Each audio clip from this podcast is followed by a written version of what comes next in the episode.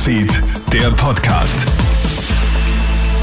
Hey, einen schönen Abend. Ich bin Clemens Draxler und hier hast du ein Update aus unserer Nachrichtenredaktion. Ein Husky-Duo sorgt gerade für Aufregung im Mühlviertel. Die beiden Hunde sind zunächst für Wölfe gehalten worden, weil sie mehrere Hühner und Schafe gerissen haben. Ein junges Pärchen ist dann schnell als Besitzer ausgeforscht worden. Sie hätten keine Kontrolle mehr über die Tiere gehabt. Die Behörden sollen sie einfach erschießen, meinen die beiden. Die Huskies sind dann aber nicht erschossen worden. Die Besitzer bringen sie ins Tierheim. Ein trauriger Fall, der wieder einmal zeigt, dass sich leider viele Menschen leichtfertig und unüberlegt Hunde zulegen, sagt Hundetrainer Sascha Steiner. Um Mitternacht enden die Ausreisekontrollen aus Braunau. Das gibt der oberösterreichische Landeshauptmann Thomas Stelzer heute bekannt.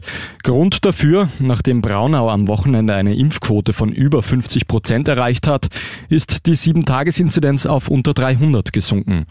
Damit können die Kontrollen beendet werden. Trotzdem müsse der Impffortschritt weiter voranschreiten, um nicht wieder in eine ähnliche schlechte Situation zu kommen, so der Krisenstab Oberösterreich. Das britische Militär soll jetzt dabei helfen, die Benzinkrise zu bewältigen. In neun von zehn Tankstellen soll aktuell kein Sprit mehr vorhanden sein. Vor den Zapfsäulen gibt es Stau und Schlangen. Großbritannien fehlen Schätzungen zufolge 100.000 Lkw-Fahrerinnen und Fahrer. Jetzt ist die Armee in Bereitschaft versetzt worden, sollte sich die Krise weiter verschärfen. Soldaten könnten dann den Treibstoff zu den Tankstellen liefern.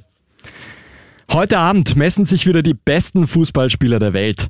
Seit 1845 laufen bereits die Champions League-Spieler Inter Mailand gegen Shakhtar Donetsk und Ajax gegen Besiktas. Am Abend lautet dann das Top-Duell Messis PSG gegen Manchester City.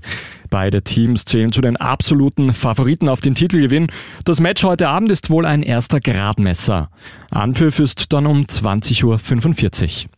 Das war's mit unserem Nachrichtenpodcast für heute Abend. Schalt doch morgen in der Früh wieder ein, wenn es die nächsten gibt. Einen schönen Abend. Krone Hits, Newsfeed, der Podcast.